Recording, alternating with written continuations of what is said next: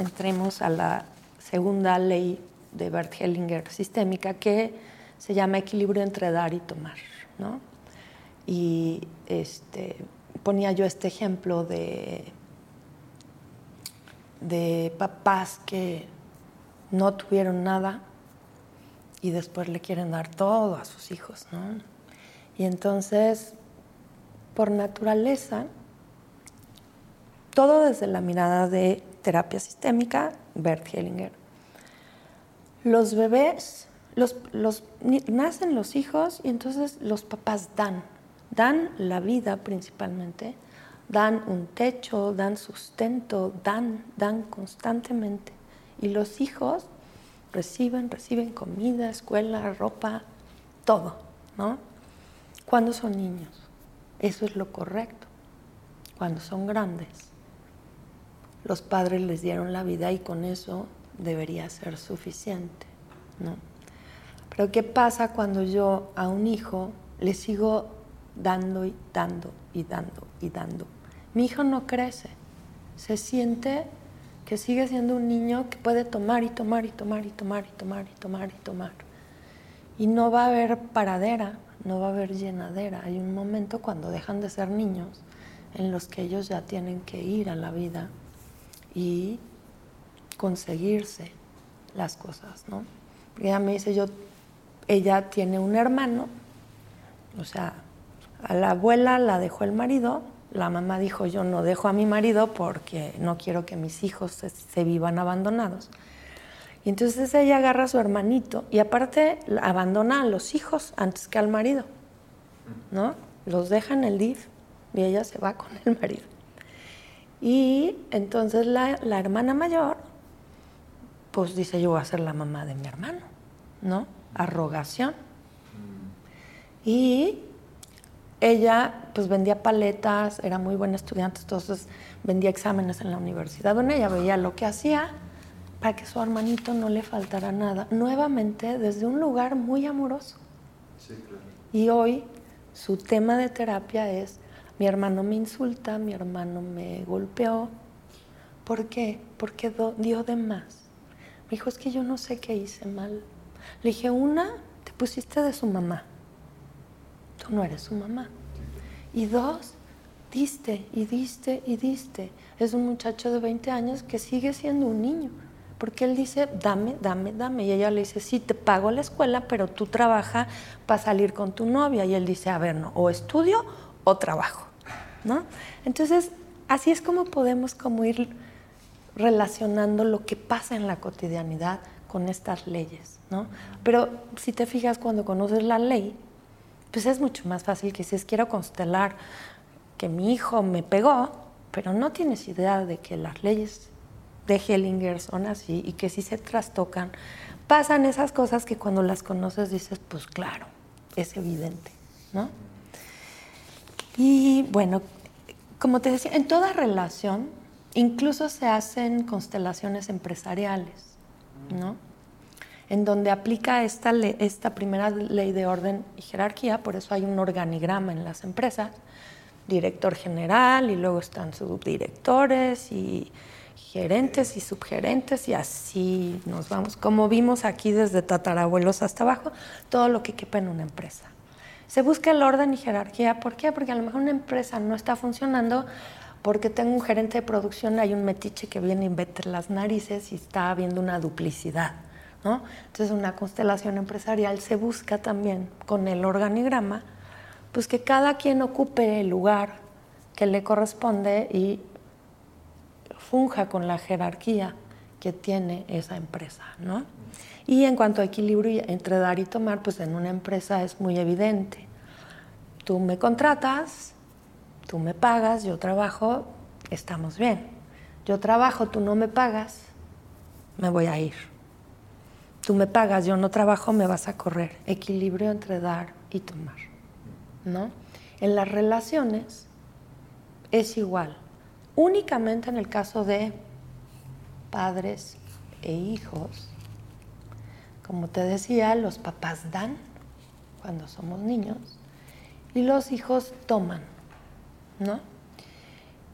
¿Cómo le pagas, cómo le devuelves a un papá que te dio la vida. O sea, no es de que llegues con una caja de chocolates y unas flores y digas, gracias porque me dieron la vida y les compenso. No hay manera de compensar eso. ¿Cómo lo compensamos? Cuando nosotros tenemos hijos, nos toca dar a los hijos y a los hijos les toca tomar. Y así pasamos como esta deuda de generación en generación. Es en el único, en la única relación donde no hay esto de, o sea, si queda claro, los papás no tienen la obligación de dar, aunque suene fuerte, ¿no? Dan la vida. Incluso si yo trabajo con alguien que lo abandonaron, ¿no? Eh, voy a poner como el ejemplo de mi hijo, ¿no? El papá se fue, quizás no fue un abandono total, pero sin mucha ausencia. Y para mí conocer como todo esto me ayudó a trabajar con mi hijo el que pudiera agradecer que le daba la vida, que su papá le había dado la vida y que gracias a que su papá le había dado la vida, pues vivíamos en Cuerna y se había ido al extranjero y estaba estudiando lo que le gustaba. Y yo decía, pues si hubieras, bueno, en primera, si hubiera sido otro señor, pues yo hubiera tenido otro hijo, o sea, tú no estarías aquí, ¿no? Este, entonces está padrísimo que él haya sido tu papá. Y empecé como a trabajar con él, esto de la vida es suficiente, él te dio la vida. Te puedes pasar la vida reclamando que no estuvo y no me da, o puedes decir gracias que me diste la vida, porque gracias a eso he tenido la vida que tengo, o me puedo construir la vida que yo quiero, hacerme responsable y, es, y la vida es suficiente. Incluso si hablamos de un tema de violación, porque el padre biológico es el que engendra. Hay una frase que dice que papá es el que, el que educa, el que crece y no el que engendra, no. Bueno, para esta sistémica de la que hablamos, genéticamente tú me podrás haber adoptado y me podrás adorar y yo a ti, y me podrás haber dado escuela y educación, pero yo no llevo tus genes. No los llevo. Yo tengo un origen diferente. ¿no? Entonces, si tú me adoptas, tu obligación es que yo reconozca de dónde venga y honre el lugar de donde vengo. Imagínate qué difícil cuando una niña la, la violan, se embaraza y tiene ese bebé.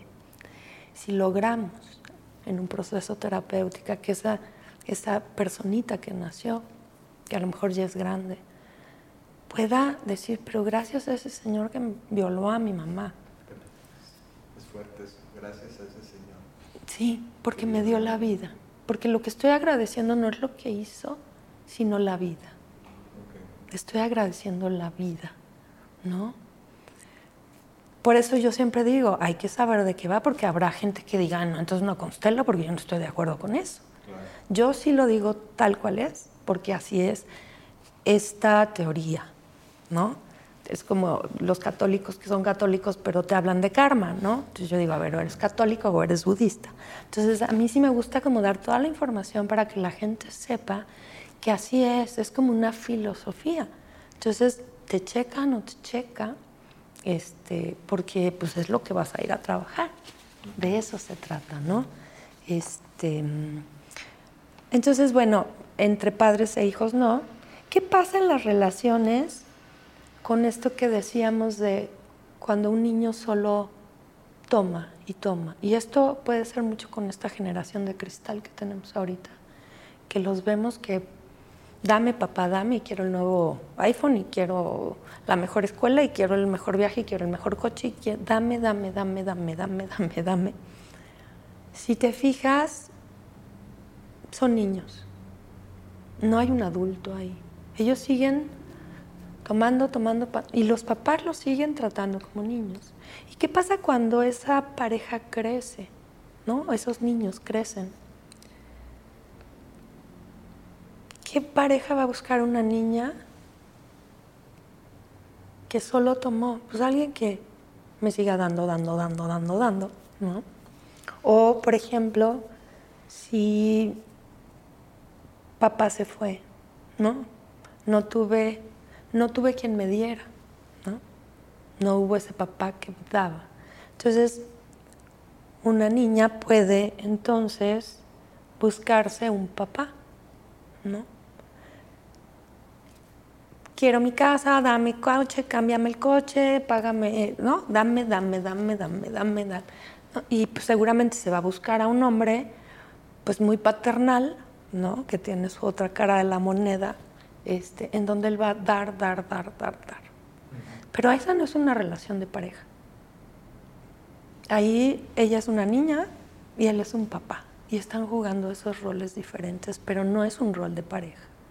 Porque en la pareja también tiene que haber un equilibrio entre dar y tomar. A lo mejor te pasó alguna vez, o al primo de un amigo,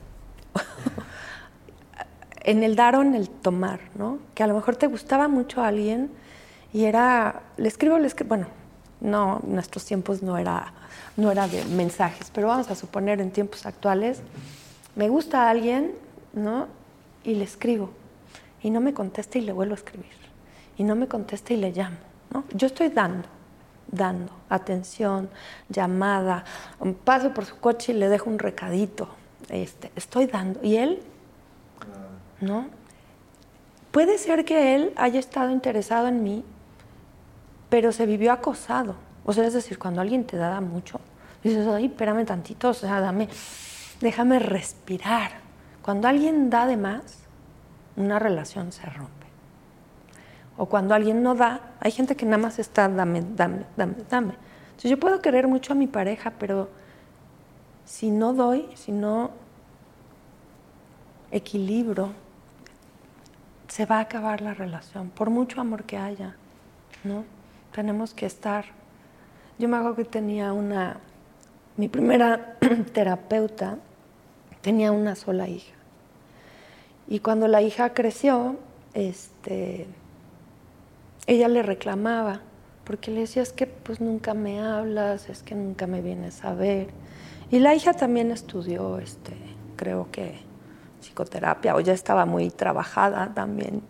Entonces ella le dijo, ma, es que tú no me enseñaste. Tú nada más me enseñaste a recibir y entonces a mí ahora me cuesta mucho trabajo, no nada más contigo, sino devolver, como equilibrar, porque pues contigo yo tomaba, tomaba, tomaba, tomaba, y tú me dabas y me dabas y me dabas. Y vuelvo a lo mismo, la intención era amorosa. Si podemos ir entendiendo la intención de nuestros padres, que hay excepciones obviamente, pero creo yo que en su mayoría todo lo que los papás hacemos lo hacemos con la intención de que sea bueno para nuestros hijos y a veces nos sale mal, ¿no? Pero no es que lo hayamos planeado así para darles en la torre, ¿no? Y es algo muy complicado, ¿no? Porque para mí, si te doy supuestamente lo suficiente, siento que es suficiente, para ti puede ser un exceso o puede ser muy poco. claro. Depende, fíjate, se habla en, en, terapia sistémica, cuando hacemos el organigrama y cuando se habla de una pareja, que se hace el genograma de él y el genograma de ella, son muy espejo, o sea, uno dice, pues se juntan el hambre y las ganas de comer, o sea, aquí, o sea, son, hay muchas similitudes en heridas, en adicciones, en formas, que es como un match perfecto, ¿no? O sea, el match perfecto no es, o sea, este amor a primera vista que uno cree que, que es este, mágico. Lo que realmente es, es como, a nivel energético, es como yo sé que tú me puedes tocar mis botones y yo los tuyos. Somos bien compatibles en heridas. Tú me puedes tocar las mías y yo las tuyas, porque siempre vamos a buscar lo familiar. Vamos a suponer, hay familias más disfuncionales que otras, ¿no? Hay familias sanas. Yo me acuerdo que alguna vez le pregunté a, a una maestra y le dije, ¿algún día voy a conocer a una persona sana? no, o sea, no porque vas a ver a un hombre que sea, digo, no pongámoslo tan feo como sano, menos disfuncional que tú o de donde tú vienes, o a lo mejor más disfuncional, no te va a ser atractivo. Así, qué aburrido, ¿no? O sea, todo funciona demasiado bonito ahí. O hay algo como energéticamente, pero luego llegas a una donde dices, no, hombre, esto me es, me familiar. Aquí estoy como pez en el agua. Entonces encontré a mi alma gemela. Sí, sí, claro, porque la mayor oportunidad de trabajo personal está en la pareja, ¿no? Porque nos vamos a tocar los botones y porque podemos seguir recreando las heridas hasta que nos moramos o podemos hacer algo con eso y trabajarlo. Y también existe esta frase que muchos hemos escuchado cuando termina una relación que dice, ¿por qué si le di tanto? No? Porque yo que le di todo. Por eso. Por eso. Entonces, segunda ley sistémica, equilibrio entre dar y tomar, ¿no? Este. Mm, sí, esto ya lo dije. Algo que es bien importante de, comentar es. Se habla mucho de problemas de pareja. Todos tenemos problemas de pareja, o la gran mayoría. Y por ahí he visto ahora en, en internet una frase que dice, no tenemos problemas de pareja, sino tenemos problemas de niños no resueltos, que los llevó a mi relación de pareja. Y para Bert Hellinger, la clave muchas veces está en que no tomamos a papá y a mamá, porque siempre tenemos un resentimiento con alguno de los dos o con los dos porque me dio de más, porque me dio de menos, porque siempre vamos a, escuchar la queja.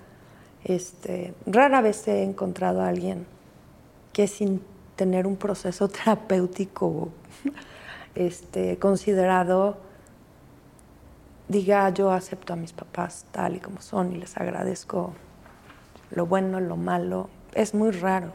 Generalmente si traemos como mucho resentimiento, ¿no? Yo en lo personal, este, yo recuerdo que en terapia alguna vez escuché así como la intención de mi terapeuta de perdonar a tu mamá, ¿no? Y me enojé muchísimo y le dije, no sé si me va a alcanzar esta vida, ¿no? De todo el enojo que yo tenía y resentimiento hacia ella. Y es algo que yo le agradezco, nuevamente, no a, no a la constelación que hizo magia, porque he hecho realmente una, sino toda la oportunidad que me dio para trabajar eso en mí, ¿no? Para este, ver esta situación de, de ser más humilde con mi mamá, de entender de dónde venía, de entender cómo había sido su educación, los recursos con los que ella cuenta. Y hoy me conmueve mucho. Yo me siento feliz por mí, porque hoy mi madre tiene 79 años y y sería muy triste, creo yo, que estando como en la recta final de tu vida, tener una relación tensa con una hija como siempre la tuvimos, ¿no? Y ahora no. Y lo repito, la constelación me dio información. Ni siquiera trabajé a mi mamá en la constelación porque te dije que había trabajado a los hombres. Es decir, que el trabajo que hice con mi mamá fue por esto que les estoy contando de saber de las leyes y hoy te puedo decir que pues mi mamá sigue siendo mi mamá, ¿no? Este, con esas cosas que antes me molestaban demasiado, pero que hoy me conmueve, que hoy entiendo que hizo lo mejor que pudo, que su intención a cada momento y en cada acto fue la mejor, aunque para mí no resultó así. Pero hoy soy madre también y también he hecho cosas pensando que era lo mejor para mis hijos y tal vez tampoco me resultó, ¿no? Entonces, por eso creo que es importante que la gente que quiera constelar se informe más y le saque muchísimo más provecho a, todo lo que puede salir de, conocer un poco de nuestra historia y la de nuestros padres, ¿no? Ok. Nada más para que quede un poco más claro lo de la constelación como receta. Si eh, tú sugieres que para si quieres constelar, lo mejor es prepararte antes, después constelar y después darle continuidad, ¿no? Yo terapéuticamente. Te puedo decir que este Porque la gente como a mí, que van a hacer la O sea, como a mí me lo modeló mi maestra, que es que, y que fue la que me consteló, eh, como lo hacíamos ahí en, en, el salón. Eh, ella, eh, vamos a suponer que llegaba la persona y decía, pues quiero trabajar mi relación con los hombres, ¿no? Entonces ella empezaba a hacer un genograma, ¿no? A ver cómo se llama tu papá, ¿no? Cómo se llama tu mamá para ponerla, este, y cómo era la relación con los hombres se fue más hacia el linaje masculino, el papá de tu papá, este, tu hermano, ¿no? Y yo. Entonces en esa constelación me acuerdo que estaba configurado, estaba puesto lo, estaba, digamos, mi papá, estaba mi mamá, ah, pues tal cual mi hermano y estaba yo, ¿no? Y pues mandaron, como era mi relación con los hombres, pues ella dijo, vamos a traer al papá de tu papá, ¿no? En base a la información que ella me fue tomando, ¿no? De cómo era tu relación, cómo es tu relación con tu papá, cómo es tu relación con tu hermano cómo es tu relación con los hombres, en qué ha fallado, fue que ella decide hacer como este trabajo que se llama paternaje. Este, que si hubiera sido un trabajo con mamá hubiéramos hablado de maternaje, ¿no? Este, pero yo creo que no toda la gente va, porque ella era parte de mi terapeuta, ¿no? Entonces ella me hizo la constelación y yo creo que no dormí esa noche todo lo que salió ahí, más lo que yo venía estudiando. Y, este, y era, era mi terapeuta, entonces era padrísimo llegar a terapia y decir, oye, me sentí así, ¿qué pasó? Y lo seguíamos trabajando y con arenero y sin arenero. Y este, entonces fue de verdad sacarle muchísimo, muchísimo jugo a la constelación, ¿no? Lo último para cerrar que quería decir con respecto a esto que decía de las relaciones y lo importante de tomar a papá y a mamá. No sé si les ha pasado que han escuchado que alguien dice, híjole, me chocaba esto de mi papá y terminé haciéndole igual. O de mi mamá.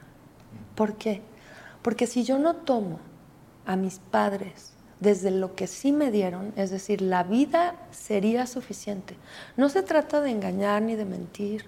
Yo recuerdo mi maestra cuando hacíamos una constelación, como en este caso cuando yo dije, pues yo no sé si me alcance la vida para perdonar a mi mamá, se respeta, ¿no? Y solamente te piden que digas, hoy hasta aquí puedo, ¿no? No es que haya una presión de, ah, no, ahora vas y, no. Me decía, nada más te voy a pedir que le digas, hoy hasta aquí puedo, mamá, ¿no? Pero si yo no tomo, ¿no? A, como ella me decía, pero es que pues te dio la vida, no te tiró a la basura, no te dio una adopción, te mandó a la escuela. Es decir, empezar a... Nosotros siempre nos enfocamos en lo que faltó, en lo que no hubo. Y yo creo que el trabajo en terapia sistémica es como ayudar al consultante a ver todo lo que sí, sí te dio la vida, sí te llevó a la escuela, sí tenías tus tres alimentos, sí te llevaba al doctor cuando te enfermabas, o sea, sí un montón, un montón de sí, ¿no? Porque si yo no los tomo, la vida por ley, por energía dice, pues los tomas porque los tomas. O los tomas por la buena, porque si no los vas a tomar como la mala. ¿Y cómo tomo a un papá por la mala? Le hago igual que. Y así te tomo. ¿Y cuántas veces oímos tanto que me chocaba eso? Y no sé si te ha pasado, ¿no? A mí me pasaba cuando estaba con mis hijos chiquitos, ¿no? Y en el regaño o alguna frase célebre de, vas a ver cuando venga tu papá, ¿no? Por ejemplo, que a mí me chocaba y yo me veía y decía, estoy haciendo, o sea, diciendo la frase perversa, ¿no?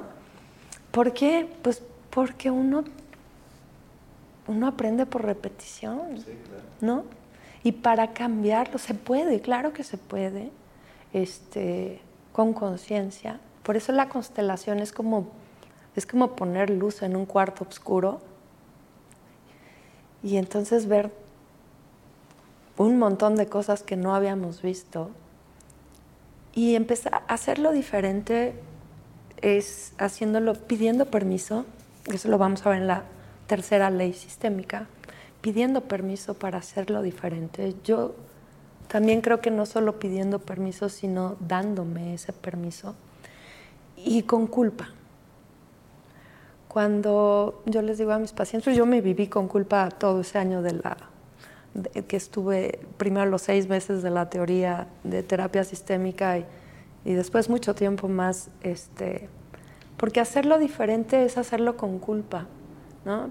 Decir, por ejemplo, yo tuve que poner distancia con mi mamá porque no quería pararme frente a ella como lo había hecho siempre, desde, o sea, cualquier cosa que ella dijera yo, ¿no? Atacaba, este, y entonces yo le decía, no es, no me alejo por castigarte, no me estoy alejando por, es que no quiero estar así frente a ti y no sé cómo hacerlo. Y me sentía muy culpable, porque mi papá me hablaba y me decía, es cumpleaños de tu mamá, no vas a venir. Entonces había una parte mía que me hacía sentir bien culpable. Y mi maestra decía, hacerlo con culpa significa que lo estás haciendo diferente y está bien. Entonces me viví con mucha culpa porque en otro momento hubiera sido como, pues mi papá me dice, oye, es cumpleaños de tu mamá. Y entonces ya es como más manipulable el asunto de, entonces voy, pero vuelvo a caer otra vez en la misma dinámica. Y yo sí quería cambiarla y entonces pagué el precio de hacerlo con culpa mucho tiempo, de sentirme pues hasta juzgada y señalada, ¿no? Porque pues todo el mundo decía, oye, ¿y por qué mis hijos, oye, ¿y por qué no vas a la abuela? Y todo el mundo opina. Y yo decía, ¿por qué quiero hacerlo diferente, no? Porque, porque no quiero que ella se vaya o yo me vaya y quedarnos así. Y siempre empecé a entender que, que mi estabilidad emocional, mi estar en la vida, sí tenía mucho que ver con mi relación con ella. No creo que cuando aprendemos a tomar bien a nuestros papás, se nos facilita más todo en la vida. ¿Mm? Voy a tomar agüita. Sí. Ya me largué mucho, nos falta mucho. ¿Cuánto llevamos? Uh, sí, apenas va a ser 58.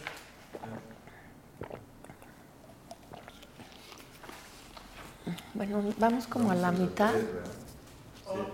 ¿En algún momento me decir qué son las constelaciones o nomás asumimos que todos ya saben? Este, pues al principio sí buena- dije que buena era... pregunta. Sería bueno ahorita.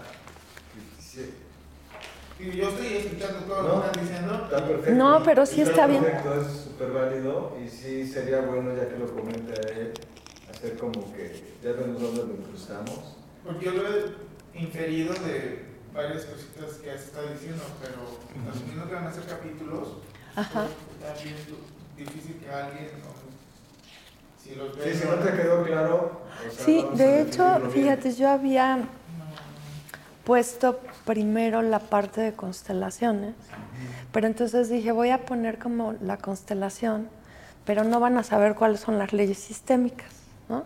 Entonces dije, mejor voy a abordar las leyes para que cuando ya entremos a- como a cómo se hace una constelación, Ah, sí, viene más Más adelante. bien era que, que Es, porque sí hubo una parte en donde dije que era el lugar que ocupaba este, los miembros de una familia dependiendo de su edad y rol. Esa es una constelación familiar. Sí, sí lo dije empezando, ¿no? En el super comienzo, pero igual ahí había como que ponerlo más enfatizado a la hora de, de la edición, ¿no? Porque sí, sí recuerdo que lo dije que era el, el- el lugar que cada este, sí, no, yo recuerdo también bien. posición de que los los miembros de una familia de acuerdo a su edad y el rol que desempeñan dentro de la misma. Estoy Sí, casi Yo creo, que yo sí. creo que es algo tan amplio, por ejemplo, la constelación. ¿En qué momento tengo que constelar yo? O sea, ¿por qué, por qué es que tengo ¿A quién constela? ¿O el quién, por qué? ¿no? Yo nunca he hecho una constelación. Mi mamá sí, mi hermana sí, pero nunca he entendido de qué trata. Hasta ahora que me dio De lo que se trata es como de ver si estoy violando alguna de estas tres leyes sistémicas. Si yo me siento mal con, no sé, mi papá y yo nos odiábamos, ¿no? Enfermó, murió y nunca hicimos las paces. No fue mi caso, ¿no? ¿no? Y pues sí, a lo mejor lloré como Magdalena y ahora me arrepiento de no haber hecho las paces con él, ¿no? eh, y entonces la gente se, re, bueno, no quiero decir la palabra, ya la dije, se refugia en decir, bueno, a ver, quiero constelar para ver si es posible llegar a entender lo que pasó y encontrar una paz. Y sí, sí se puede. ¿Es eso? Sí se puede, porque te acuerdas que hay una parte en donde yo. eso constela la gente? hay esta parte donde yo digo los vivos, los muertos, ¿no? Ah. Entonces, aquí no importa si alguien ya no vive, ¿no? Yo puedo poner a alguien que ya murió, como decía yo, el papá que se murió, pero sigue estando ahí, ¿no? O sea, forma parte. Entonces, ¿por qué constela una persona? Porque es un trabajo terapéutico en el sentido de cuando se hace la constelación. Tú dices, oye, es que no pude despedirme de mi papá, no pude eh, pedirle perdón. Entonces se hace una, un paternaje, ¿no? En donde va a haber un representante que represente a tu papá, otro te va a representar a ti, eso cuando vemos constelaciones. Y este, lo que se hace, se pone la constelación diagnóstica, por ejemplo. Vamos a, a poner como esta, en donde está el papá, ¿no? Que murió. ¿no? Y está el hijo. Vamos a poner a está el hijo. Vamos a poner aquí al hijo. Que no se despidió de él, que no le pidió perdón. Ah, y entonces, pues vas a hacer una constelación.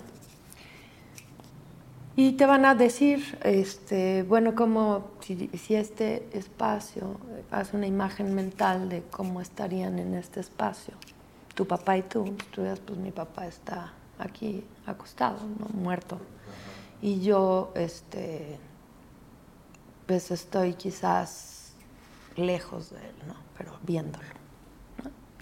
Entonces, pues de la gente que está ahí te van a decir, ok, te vamos a escoger a alguien que te represente a ti, alguien que represente a tu papá, tú los vas a colocar así como creaste esta imagen mental. Y esta, digamos que es una imagen diagnóstica, ¿no? Lo que yo tengo que conseguir es pues, que te acerques y que puedas expresar lo que no expresaste. Obviamente el representante está vivo, pero voy a explicar por qué la energía de la gente está ahí, ¿no? En la constelación. Pero este representante pues está vivo, en, muñequitos no, pero cuando hay representantes de gentes. Y entonces yo, los, yo la terapeuta, ya voy, a, voy a participar y te voy a poner frente a tu papá y eh, te voy a decir, este, pues quiero que le digas a tu papá este, que lo extrañas mucho, pues te extraño mucho, que lamento todos los juicios, papá, lamento los juicios. Generalmente la gente, los representantes rompen en llanto, ¿no? Y después le pido a papá que, que le diga Este, que estoy bien, estoy, estoy tranquilo, este, eres mi hijo, te, quiero, es decir, como despedirse para que él se pueda ir en paz y para que él se pueda quedar en paz, ¿no? Y entonces digamos que ofrecer una imagen de solución pues sería ponerlos así, quizás sentado el hijo en los pies del papá y el papá quizás abrazándolo. Y eso es muy sanador para el que hace en este caso la constelación porque a través del representante este, puede expresar todo lo que no dijo y a través del papá que está ahí escuchar lo que le hubiera gustado escuchar de su papá. ¿no? Por eso son muy, este, en esos casos son lindas. Cuando la gente dice es que voy a ir, si fueras para decir voy a ver si resucita, pues, o sea, es como mi relación de matrimonio está pésima y voy a constelar a ver si mágicamente nos reconciliamos pasado mañana, pues ahí es donde yo digo, eso no es así. O sea, la constelación te va a enseñar a lo mejor porque está del carajo tu relación. y como por dónde podrías trabajar para que mejorara, pero no es una... Pero para este tipo como de que me faltó decir si hubo un aborto este, provocado, ¿no? Las mujeres que se hacen abortos cuando son muy chavitas, pues es algo que no se comenta, ¿no? Y se viven con mucha culpa. Entonces hacer una constelación así en donde puedas poner a ese bebé, ¿no? Y donde esa mujer que a lo mejor a los 15, a los 14 abortó y hoy tiene familia y, y no es feliz porque a final de cuentas mató a un bebé, ¿no? Y era su hijo. Entonces haces como este trabajo para uno darle ese lugar a ese bebé en el sistema y otro para que ella pueda como este pedirle perdón, ¿no? Lamentar el decir hice lo que pude porque tenía 15 años, porque me sentía presionada, ¿no? Y el bebé le dirá, estoy bien mamá, gracias por darme hoy ese lugar. Y, y se hacen rituales y se le pide a la persona pues que a lo mejor se compre un dije de una palomita, y lo traiga siempre con ella para que represente a ese bebé. O sea, es como darle un lugar en el sistema. Entonces esas cosas son muy sanadoras. Cuando la gente dice, es que para que mi matrimonio se resuelva, para que reconciliarme con mi papá, sí te vas a dar cuenta por dónde puedes chambearle más no quiere decir que el que, y ya se resolvió, ¿no? Como te decía, nos decía la maestra, ¿y quién va a constelación? Y quiero trabajar a mi papá. Dice, ya estamos, en los representantes, y honra a tu papá, y, sin juicios, sales de ahí, te habla tu papá, y dices, pinche viejo, ya me está molestando otra vez. Pues entonces los 1.500 pesos y la constelación y todo no sirvió para nada. porque lo importante es que sea sentido, porque tú puedes decir, ok, hoy hasta aquí puedo, o sea, me encantaría pero todavía no puedo, ¿no? Todavía no puedo. No sé si vaya a poder o no, pero, pero por lo menos tengo la intención de irme acercando, de, y vas trabajando y vas dándote cuenta, ¿no? Pero creer que constelé y ya, ahí es donde creo que mucha gente se pierde. ¿no? Entonces, déjenme volver a... Voy a dejar aquí a los novios. Entonces, no, ah, nos falta la tercera ley. Yo ya me iba a ir al organigrama. Va. Okay.